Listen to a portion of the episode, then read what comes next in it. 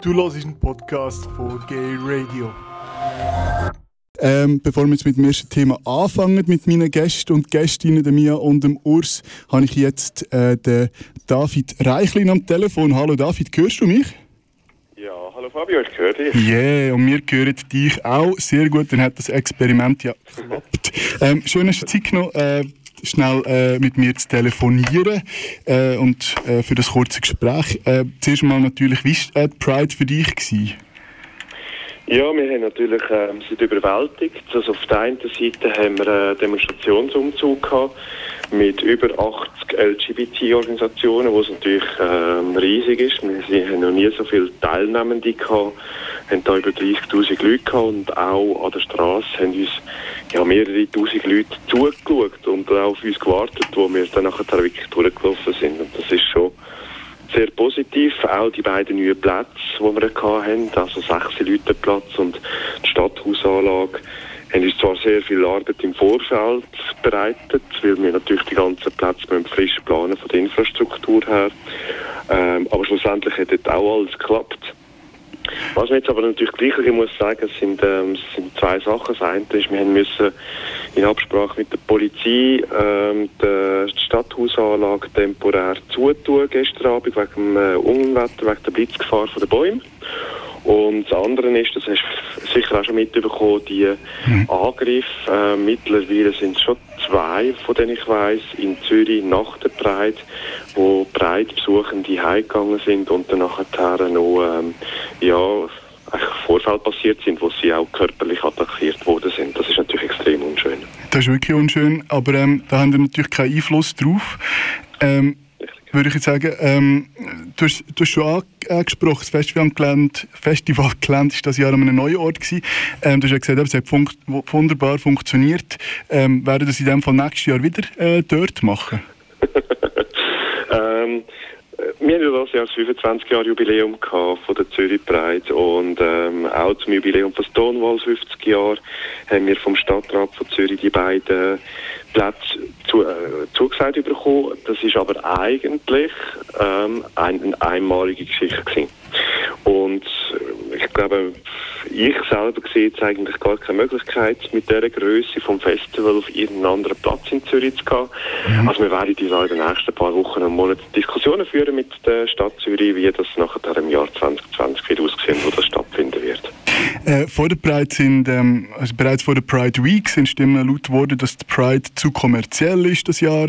Äh, Grund dafür sind die vielen äh, grossen Sponsoren und auch die Tatsache, dass man auf dem Gelände an vielen Orten nur mit Kärtchen können zahlen ähm, ja, was sagen dir dazu? Was sagst du als Vizepräsident von der Zurich Pride dazu?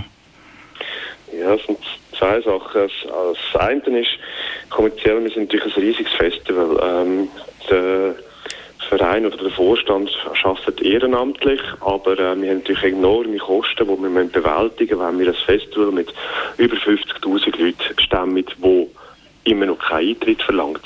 Das heißt, ähm, nur als kleines Beispiel, allein die WC-Anlage kostet uns 30.000 Franken und das ohne das, ähm, das Verbrauchsmaterial, also ohne Reinigung und ohne WC-Papier. Mhm. Ähm, das kommt dann noch dazu. Und das Geld müssen wir irgendwo her haben.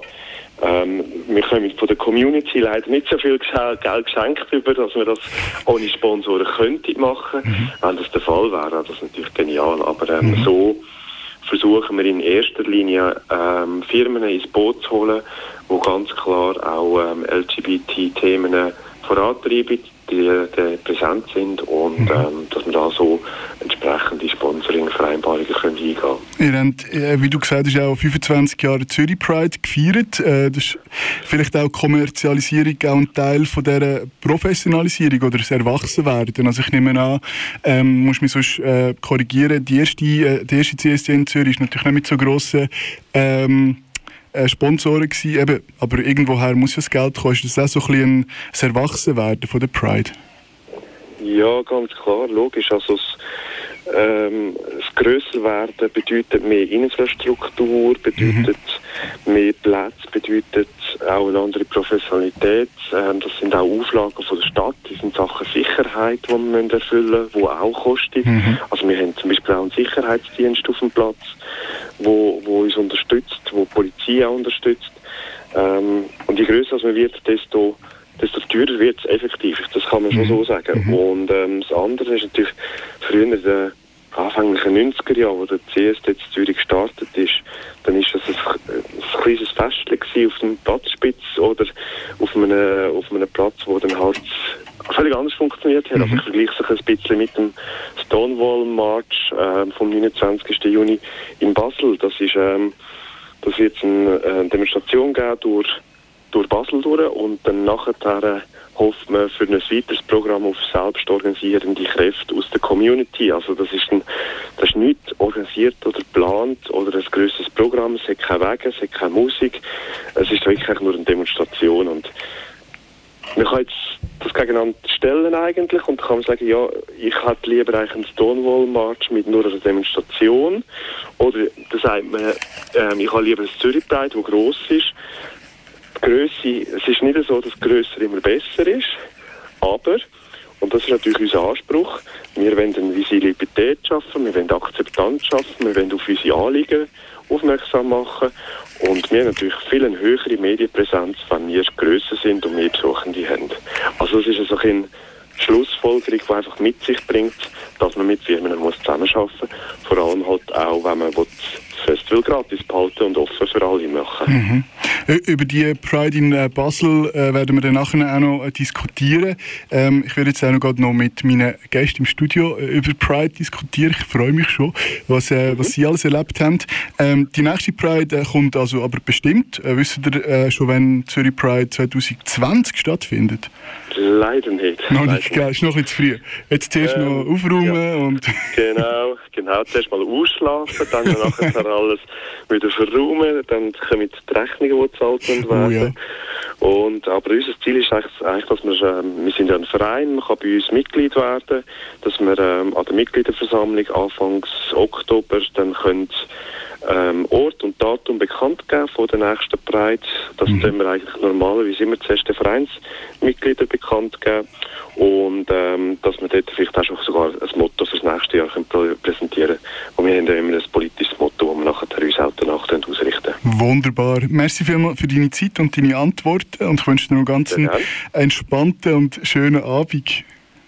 Ja, ich will mir jetzt nachher Stonewall antun, wo auf Yes. SRF 2 läuft. Nein, nicht, nicht, nicht, nicht, Sendung? nicht, ja, ja, eben genau, nicht, nicht, nicht, nicht Konkurrenz da abreißen.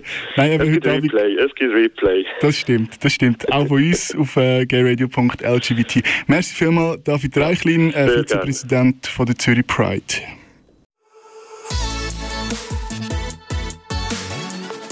Du hast einen Podcast von Gay Radio gehört. Die ganze Sendung und noch mehr du auf gayradio.lgbt.